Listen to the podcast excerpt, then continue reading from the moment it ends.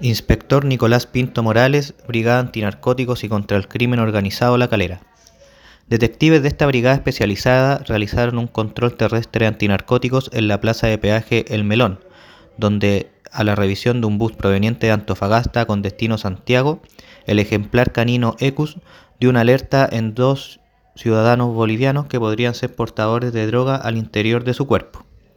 Por este motivo fueron trasladados hasta el Hospital de la Calera, donde se corroboró que estas personas transportaban cápsulas de ovoides y también preservativos rellenos con clorhidrato de cocaína disuelta en un medio acuoso.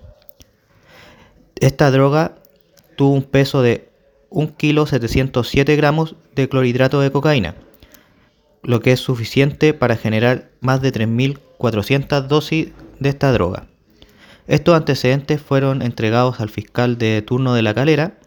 quien señaló que la droga sea enviada al Servicio de Salud de Viña del Mar Quillota, mientras que ambos detenidos sean puestos a disposición del juzgado de garantía de la calera.